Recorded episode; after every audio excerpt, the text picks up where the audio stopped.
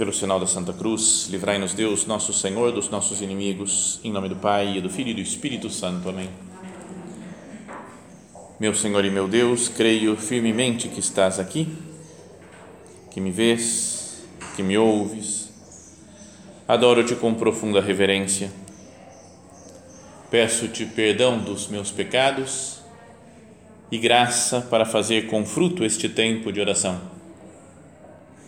Minha Mãe Imaculada, São José, meu Pai e Senhor, meu anjo da guarda, intercedei por mim.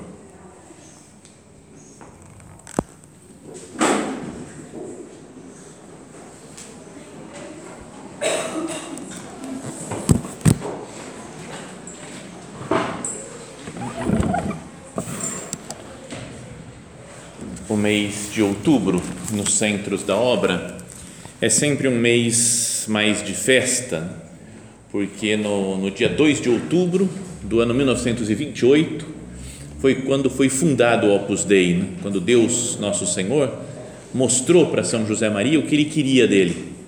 Né? Ele tinha já entregue a sua vida ao Senhor, né? tinha entrado no seminário, tinha se ordenado padre, mas sabia que Deus queria alguma coisa mais dele. E naquele ano de 28, enquanto ele fazia o seu, o seu retiro espiritual, ele viu o que Deus queria. Deus lhe mostrou o Opus Dei, que era que Deus fazendo que começasse, que surgisse, né, nascesse na igreja uma realidade nova, uma instituição da igreja que tem como finalidade dizer às pessoas que todo mundo pode ser santo através da sua vida cotidiana, sua vida comum, né, através do trabalho profissional. Na verdade, na verdade, não era uma não é uma realidade muito nova. O São José Maria até falava que o Opus Dei é velho como o Evangelho, mas ao mesmo tempo como o Evangelho ele é novo, porque sempre se renovam né, as palavras do Santo Evangelho.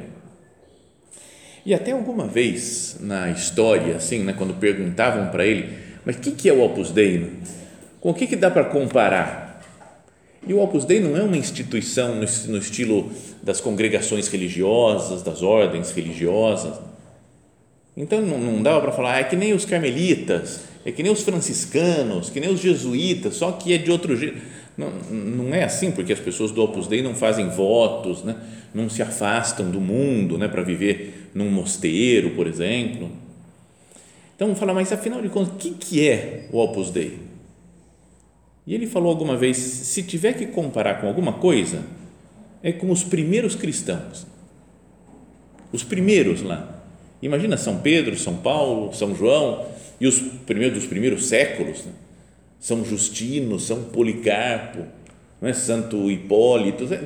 Tem vários santos né? que, é, que foram que viveram muito bem a sua vocação cristã, às vezes com pais de família, mães de família né? aquela felicidade perpétua, sabe aquelas, tem umas, ah, uma, uma era escrava da outra, eu não lembro mais quem era de quem, quem que era a patroa, quem que era escrava, mas que todo mundo ficou santo, crianças, São Tarcísio, por exemplo, tinha, tinha crianças que ficaram santas, que foram, morreram mártires, deram a sua vida para Cristo, sem nenhuma consagração especial, só muito depois é que foram surgindo né, as ordens religiosas, né, muitos séculos depois disso daí.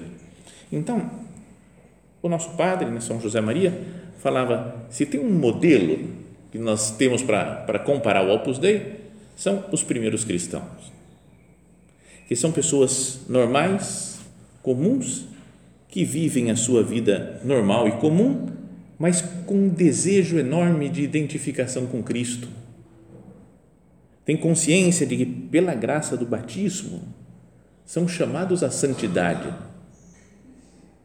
Sério, olhando para todo mundo que está aqui, né? todo esse povo que está aqui, ó, sabe quem daqui que tem vocação para ser santo? Todo mundo, 100%. Não é que a gente tem que falar, ah, não, eu basta ser mais ou menos, vamos ver se eu aguento tocar a vida e deve ter uma ou outra que eu vejo que tem mais cara de santa. E essa daí essa acho que consegue. Mas as outras a maioria não, não, errado. A ideia é todo mundo, 100% das pessoas né, que recebem o batismo, que participam da vida de Deus, são chamados à santidade. Então, com isso, né, com essa festa da fundação do Opus Dei, que comemoramos no domingo passado, né, dia 2 de outubro, acho que podia ser um momento né, de pensar nesse, nesse acontecimento e fazer a nossa oração, cada um pessoalmente, conversando com o Senhor, ver, meu Deus, eu tenho acreditado ainda que é possível ser santo?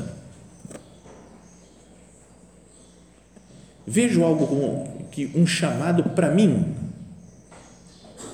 No meu caso, né, pensa cada um no seu próprio caso, na sua própria vida real. Assim, eu eu quero ser santo. Se eu olho só para os meus defeitos, parece impossível. Falo, não dá mais. Né?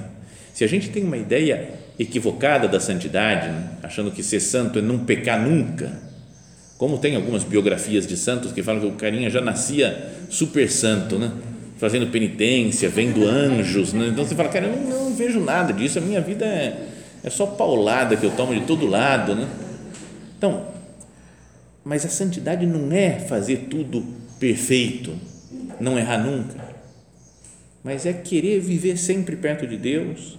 Quando eu caio, eu peço perdão, falo, perdão, Jesus, eu não queria ter pecado, mas eu volto a você, né? recorro à confissão, procuro estar perto do Senhor, procuro fazer a sua vontade. Até o evangelho de hoje né? aparece, é um evangelho muito breve, talvez dos mais curtos do ano litúrgico todo, que aparece uma mulher no meio da multidão e elogia, para elogiar Jesus, elogia a mãe de Jesus. É, eu não sei, eu não consigo entender muito porque eu sou homem, mas mulher em geral fala assim, nossa, sua mãe deve ser feliz de não sei o que, que tem a ver, né? A mãe da pessoa, mas, é, mas já há dois mil anos acontecia isso, né? A mulher vê Jesus, fica impressionada e fala: Bem-aventurado o ventre que te trouxe e os seios que te amamentaram. Fala, bem-aventurada a sua mãe, como ela deve ser feliz. É sério, homem, quando vê uma pessoa boa, eu acho que nenhuma vez pensa como sua mãe deve ser feliz. Nunca, nunca. Mas mulher pensa nessas coisas daí, né? Quando vê alguém, então, beleza. Então, e era uma mulher que falou isso para Jesus. Mas aí Cristo fala mais do que pelo fato de ter me trazido ao mundo, né? Maria, é como se ele falasse: o importante de Nossa Senhora é que ela ouviu a palavra de Deus e a põe em prática. Mais feliz é quem ouve a palavra de Deus e a põe em prática. Então, é como que um resumo da santidade. Né? Jesus dando a fórmula de canonização dele. Ouve o que Jesus pede, ouve o que o Pai pede e tenta colocar em prática. Então, hoje vamos renovar nesse nosso recolhimento a nossa fé na possibilidade de santidade para todos nós né, que estamos aqui. Apesar dos nossos defeitos, dos nossos pecados, apesar de já ter feito tantas promessas de santidade, de luta para Deus nosso Senhor e ter caído, ter desistido, desanimado algum tempo, Coloquemos nas mãos de nosso Senhor. Acredito que é possível, apesar dos meus pecados. E apesar dos pecados das outras pessoas, que eu olho na igreja e vejo tantos pecados na igreja, olho no Opus Dei, né? quando, quando a gente conhece o Opus Dei, acaba de conhecer, acha que todo mundo é santo. Eu sempre achei, quando eu conheci, nossa, só tem gente santa, muito top aqui, é muito outro nível nem é para mim isso aqui, só tem santidade na veia. Aí depois vai passando o tempo, você vai convivendo com um, com outro, com uma, com uma outra, com outra, e aí você percebe, é todo mundo igual. E isso daí, por ver os defeitos das pessoas, pode ser que a gente desanime fale, ah, esse negócio é tudo igual, ninguém presta mesmo. Lembra daquela, é uma coisa que já contamos, já falamos outras vezes, né? quando São José Maria, às vezes, rezava o credo, não na missa, né? mas fora da missa, rezava aquele credo mais longo, né? o símbolo niceno-constantinopolitano, ele falava, quando fala, creio na igreja, una, santa, católica, apostólica, né? uma santa católica, e ele falava depois no final, dizia, apesar dos pesares, depois de falar essa frase. E uma vez rezou diante de um bispo, monsenhor, sei lá o que, que era do Vaticano, e o homem ficou escandalizado, né? falou, como assim, apesar dos pesares? Ele falou, é, apesar dos teus pecados, dos meus pecados, eu confio na igreja. Eu sei que é uma coisa santa, que é querida por Deus, que é a esposa de Cristo. Então, apesar dos pesares, eu creio na santidade da igreja, creio na santidade do Opus Dei, creio na santidade das outras instituições da igreja, apesar dos pesares, apesar das pessoas que compõem essas, essas instituições e que estão cheias de defeitos. Então, para pensar nessa festa do 2 de outubro, fundação do Opus Dei, queria que nós começássemos renovando a nosso, o nosso desejo de santidade pessoal e a nossa fé de que é possível a santidade pessoalmente. Depois, a segunda parte é pensar, mas na prática, o que eu tenho que fazer? Não é para ser santo. E pode ser né, que a gente entre num esquema eu não sei, eu queria fazer alguma uma análise eclesiológica assim, dos últimos tempos, mas não, não, vai, não vai dar muito certo. Há algum tempo atrás, todo mundo falava muito de virtudes, né? algum, bastante tempo atrás. Tem que ter virtudes, tem que fazer isso daqui, tem que tirar os defeitos, não sei o que. De repente, na igreja, sumiu. Tem um monte de católico de mais de 30 anos que nunca ouviu falar, o que é virtude cristã? Virtude sobrenatural, virtudes humanas, fé, esperança, caridade prudência, justiça, fortaleza, temperança. A pessoa tem é uma confusão, nem sabe o que é isso daí. Porque na igreja pararam de pregar sobre as virtudes.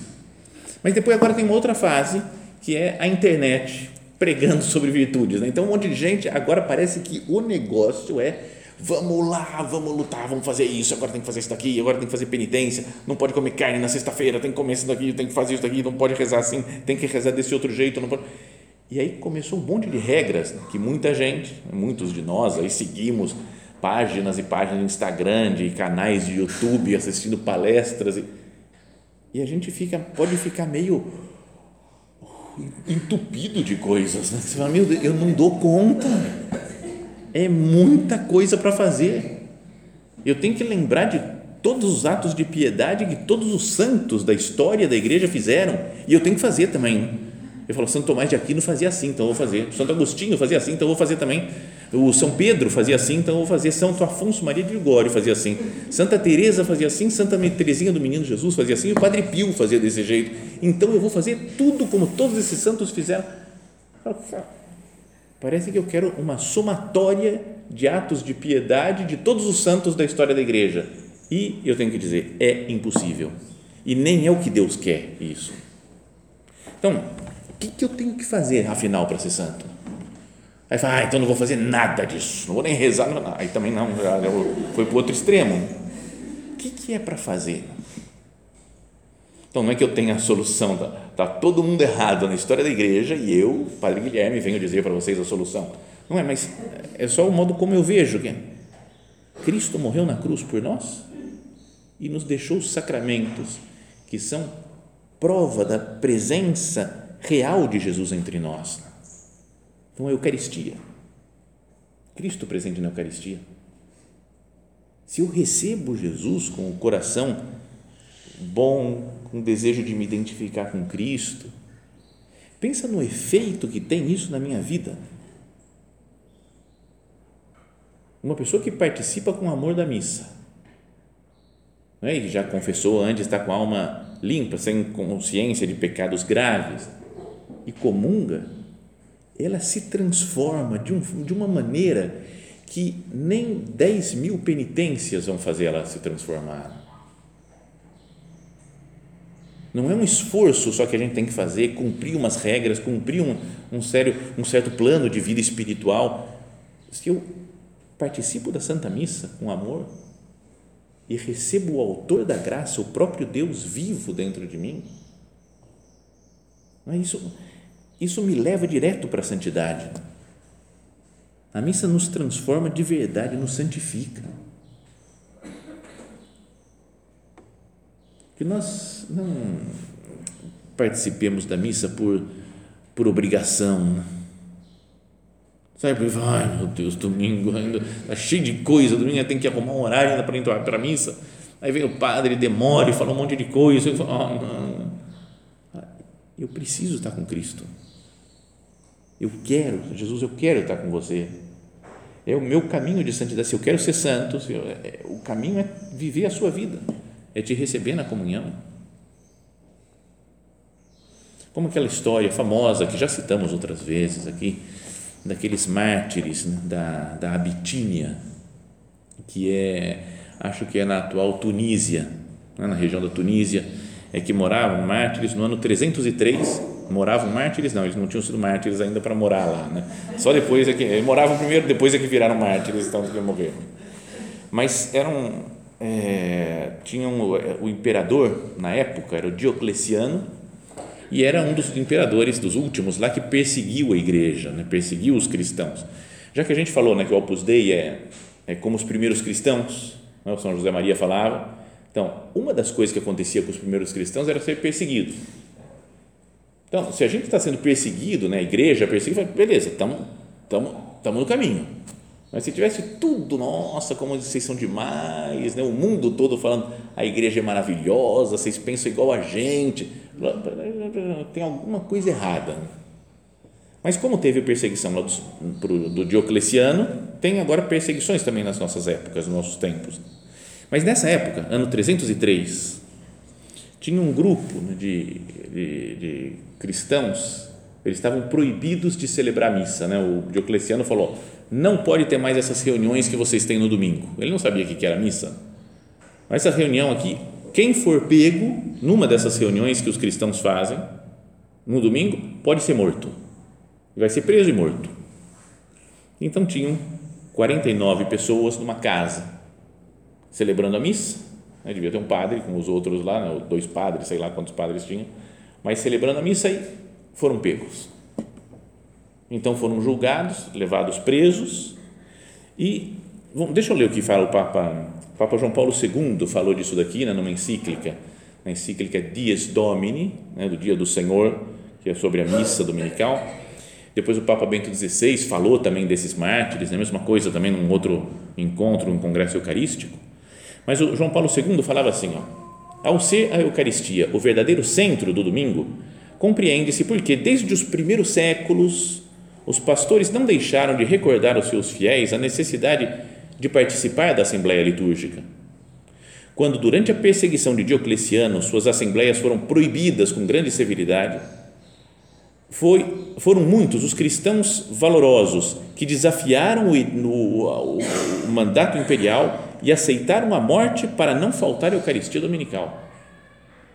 Olha só, então era gente que, que tinha entendido, falou, a santidade está aqui. Eu preciso, para como marca da minha, do meu cristianismo, participar da Santa Missa, receber Jesus na Eucaristia. E se tem que morrer, eu corro risco. Não vou fazer em público, mas faço escondido porque eu preciso da Eucaristia. Muitos cristãos valorosos que desafiaram o mandato imperial e aceitaram a morte para não faltar a Eucaristia Dominical. É o caso dos mártires da Abitínia, na África, proconsular, que responderam aos seus acusadores. Então foram pegos e aí na entrevista, lá na, na, no interrogatório né, que fizeram com eles antes de, de matá-los, um deles falou: sem temor algum, celebramos a ceia do Senhor, porque não se pode deixar de fazer. É a nossa lei. Não quero saber vocês não podem, você não tem como falando para o imperador, você não tem autoridade para me mandar ficar sem a minha missa. Não podemos viver sem a ceia do Senhor. E uma das mártires, uma mulher que também foi morta, que estava lá nessa missa, confessou: sim, fui na missa e celebrei a ceia do Senhor com os meus irmãos porque eu sou cristã. Para outro perguntaram e ele falou assim: nem, ele falou, como não tem lógica essa sua pergunta se eu estava na missa ou não. Eu sou cristão, então é óbvio que eu estava na missa. Não dá para separar as duas coisas. Então, está vendo? Gente que, que pegou a ideia. Esse, primeiro cristão, se, se a gente tem que ser santo como os primeiros cristãos, esse é o amor que a gente deve ter à Santa Missa, à Eucaristia. Não é? Até então, perdão pelo desabafo, mas me dói muito que a gente tenha ficado tanto tempo, né, esses últimos anos, aí, por, por uma coisa muito menor do que a perseguição do Diocleciano, que matava mesmo as pessoas, fecharam igrejas e tudo. Né? Não é por um decreto do, do mundo, não é dos homens da saúde, digamos assim, falou, fechou as igrejas, Nossa, e todo mundo assim, não, verdade, fechou a igreja. Então, será que um cristão pode viver sem Eucaristia? Bom, depois a confissão. É outra, outra presença real de Cristo na nossa vida que nos perdoa os pecados. Eu tenho tanta coisa para limpar, né? tantos pecados que eu tenho. Como é que eu faço para ser santo? Pedindo perdão dos meus pecados, recorrendo mais ao Senhor. Depois a oração, a meditação na palavra de Deus. O que, que faziam os cristãos? Está lá no livro dos Atos dos Apóstolos, no capítulo 2, logo depois que fala da, da vinda do Espírito Santo, Pentecostes, né? converteu um monte de gente. E aí falavam que eles perseveravam na doutrina dos apóstolos, na reunião em comum, na fração do pão e nas orações. Como ser santo que nem os primeiros cristãos? Diz aqui. Perseveravam na doutrina dos apóstolos, no que ensina a igreja, no catecismo da igreja, né, na, na reunião em comum, se unir aos outros, ajudar as outras pessoas, viver a caridade com as pessoas com quem nós convivemos. Na fração do pão, que era o modo como se dizia né, da, da Santa Missa, né, que Jesus partiu o pão e reconheceram que era ele. A fração do pão é a Santa Missa. Nas orações. Então, uma pessoa que é, que vive dos sacramentos, que foi batizada, que recebe a Eucaristia, que procura com frequência a confissão dos seus pecados e depois é, vive a caridade com seus irmãos, com as suas irmãs, faz oração, conversa com Deus, do seu modo, cada um da sua maneira. Essa pessoa está está no caminho da santidade. Sério, sem muita regra. Mesmo até nesse negócio da oração, tem muita gente que gosta de fazer. Como é que se faz oração? É assim, assim, assim. assim. Para cada um tem um modo de fazer. Porque cada um tem um relacionamento pessoal com Cristo. Orar é falar com Deus. Qual que é o jeito certo? É como falar uma mulher que pergunta qual que é o jeito certo de eu conversar com meu marido. Sei lá, cara, você conversa do jeito que você quiser. Você é uma pessoa única, ele é uma pessoa única e vocês se entendam como vocês quiserem. Não tem uma forma, sabe como é que funciona casamento? Tem que conversar assim, assim, assim. Isso tem que fazer. Tudo bem, tem algumas ideias que a gente pode pegar de cursos de matrimônio, de bom relacionamento com as pessoas, mas na prática, é como eu pessoalmente vou me comunicar com essa outra pessoa que eu conheço e que tem um relacionamento único, exclusivo comigo. Então, como que é a minha oração? Cada um que saiba, como que eu converso com Cristo?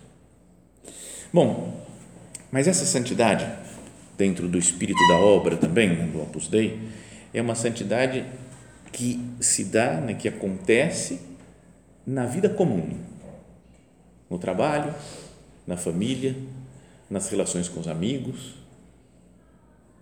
Não é, não é só quando eu saio do mundo, né, quando eu me afasto. Não é? é isso falei que os, alguns cristãos fugiram, fugiram, não foram, foram morar nas montanhas, né, ou, ou no deserto, muito tempo depois, muitos séculos depois. Tem algumas pessoas que têm uma vocação para isso, né? sei lá, uma carmelita descalça, né, que mora num claustro. Então é uma vocação específica que Deus deu para ela. Mas para 99,9% dos cristãos, a vida se dá no cotidiano, na nossa existência normal. Também, por exemplo, não entendo quando chega um momento de fazer um retiro e a gente precisa, e a gente fala, uff, que bom, né? saio um pouco, me afasto um pouco para rezar, é para conversar com Deus, e é bom mesmo fazer um retiro sempre mas se eu quero viver 365 dias por ano num retiro, aí não, não vai funcionar as outras coisas. Não? Uma pessoa que é casada tem que cuidar do marido, tem que cuidar dos filhos, não? de sogra, sogro, pai, mãe, nora, genro, todos, todas as outras uh, relações que surgem na família. Olha, eu não posso estar o dia inteiro no retiro. E não posso esperar que só no retiro é que eu vou ser santo. Agora eu estou batendo e dando patada em todo mundo, mas você vai ver, eu vou chegar no retiro, vou ficar boazinha. Você fala, não, não adianta nada, né, digamos assim. A santidade é para a vida cotidiana. Ser santo, então, na vida normal, é, por exemplo, procurar fazer bem feito o trabalho que a gente tem que fazer. Pensa, todos os trabalhos que a gente tem, dentro de casa ou fora de casa, eu procuro fazer bem feito, Jesus. Imaginando como seria Jesus fazendo isso. Como que Jesus trabalharia nessa coisa que eu estou trabalhando? Depois aprender a conviver com todo tipo de pessoa. Pessoa que pensa de um jeito, que pensa de outro, eu sei conviver. Né? Como Jesus, né? não é que eu tenho que aceitar a opinião e, e, e concordar com a opinião de todo mundo Pensa em Jesus, né? como ele convivia, fala que ele ia, ia comer na casa dos fariseus. Né? Que ele, ele se queixa dos fariseus muitas vezes, né? raça de víboras, não, raça de víboras é o, é o São João que fala. Né? Mas, mas Jesus dá umas pauladas lá nos fariseus, né? mas ao mesmo tempo vai comer na casa deles. E com um deles, Jesus fala: Está vendo essa mulher? Quando você, é, quando eu entrei na sua casa, você não me deu água para lavar os pés e essa está lavando meus pés. Então, ele corrigiu aquele fariseu. Estava na casa dele e corrigiu. Não foi lá e falou: está tudo bem, fariseu, continua sendo fariseu do jeito que você é. Não foi assim. Depois, na, com o Zaqueu, que era um publicano, né, o oposto dos fariseus, cobrador de impostos, chefe dos cobradores de impostos, Jesus fala: Eu vou na casa dele, vou na tua casa, Zaqueu. Vai lá na casa dele e os fariseus ficam loucos, Davi, como é que ele entra na casa do Zaqueu? Porque ele sabe conviver com os pecadores. Mas não é que ele também fala, beleza, ô, Zaqueu, tranquilo, pode continuar roubando aí de boa, que eu sou parça teu. Não, você tem que se converter, Zaqueu. Eu gosto de você, mas você tem que mudar de vida. E ele fala, vou dar metade dos meus bens aos pobres, se eu defraudei alguém, vou restituir quatro vezes mais. Está vendo? Isso deveria ser o exemplo né, da igreja e de cada cristão eu sei conviver com gente de todo tipo, mas procuro que as pessoas se convertam, porque as pessoas vivam de acordo com os ensinamentos de Cristo. Uma pessoa que quer ser santa deve ser amável com os outros, deve ser justo ao mesmo tempo, né? procurar a santidade, a justiça, deve ser sacrificado para ajudar as pessoas. Eu não quero pensar em mim, Quero estar disponível e ajudar os outros. Deve ser alegre. Já pensou convidar outras pessoas para a santidade sendo triste? Né? Fica meio emburrado, meio nervoso. É. O que, que você tem? Não, não, nada. Esse mundo está meio perdido. Eu tô, tô, tô, querendo ser santo. Vamos lá, vamos lá. Cara, acho que você tinha que ser santo também. Viu? Não, pô. Cara, toma um jeito. Não, você tem que ser santo. Vamos ser santo que é a melhor coisa que tem. Vai. Bora. Vai, não. Tá bom, vai. Dá um suspiro. Vai, vamos ser santo, vai. Vamos lá. Você fala, cara, dá um desânimo, né? Se é, se é para ser assim, um santo nervoso, né? santo tem, e às vezes tem, né? Na, na, na, infelizmente, nas redes sociais, gente boa, mas que é só, vamos lá, tem que ser santo, vamos lá Uf, que dois minutos de ouvir um negócio cansa, né? Que você fala, ah, pelo amor de Deus, dá, dá um pouco de ânimo para a nossa vida. Né? Um santo deveria ser uma pessoa serena, porque convive com Deus, se abandona em Deus, né? sabe confiar em nosso Senhor. Uma pessoa santa é leal com as pessoas, com os outros, não fala mal pelas costas. Então, o que a gente imagina quando fala alguém santo? Sabe? Não, não uma, uma imagem assim meio caricaturesca da santidade mas quando a gente fala, esse daqui é santo, porque está sempre bem, trata bem todo mundo, está feliz, reza, trabalha, cara, isso que eu queria ser. Então, essa é a ideia né, da santidade. Sem fazer nada de especial. Né? Não é que ela, ela levita, cara, muitos anos levita. Ela faz milagres, ela biloca, em dois lugares ao mesmo tempo, santo. Não, isso daí não, não, Os primeiros cristãos não falam nada, eles iam tocando a vida né? Trabalhando bem, convivendo bem com as pessoas. Um escrito muito antigo, lá dos primeiros séculos, fala, fala dos cristãos assim: encontram-se na carne, mas não vivem segundo a carne. Moram na terra e são regidos pelo céu, obedecem às leis estabelecidas e superam as leis com as próprias vidas, amam todos e por todos são perseguidos. Não são reconhecidos, mas são condenados à morte. São condenados à morte e ganham a vida. São pobres, mas enriquecem muita gente. De tudo carecem, mas em tudo abundam. São desonrados e nas desonras são glorificados. Injuriados são também justificados. Insultados bendizem. Ultrajados prestam as devidas honras. Fazendo bem são punidos como maus. Fustigados alegram-se, como se recebessem a vida. São hostilizados pelos judeus como estrangeiros. São perseguidos pelos gregos. E os que os odeiam não sabem dizer a causa do ódio. Numa palavra, o que a alma é no corpo, isso são os cristãos no mundo. A alma estão, está em todos os membros do corpo e os cristãos em todas as cidades do mundo. Já pensou se nós fôssemos, só o pessoal que está aqui, fosse muito santo, tipo os primeiros cristãos? Imagina o que a gente ia fazer nesse mundo. Já pensou? Sai hoje, depois que acabar o recolhimento, sai aqui, sei lá, 50, 100 pessoas pelas ruas, só santos saindo por aqui.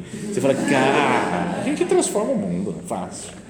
Então, vamos procurar pedir ajuda para Deus nosso Senhor, pedir ajuda à intercessão de Maria Santíssima, para que nós vivamos esse dom que Ele deu para a igreja, né, do Espírito do Opus Dei, que anuncia o chamado universal à santidade.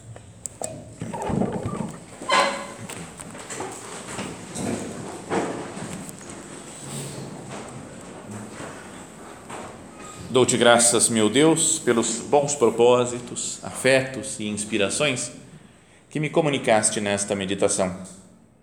Peço-te ajuda para os pôr em prática. Minha Mãe Imaculada, São José, meu Pai e Senhor, meu anjo da guarda, intercedei por mim.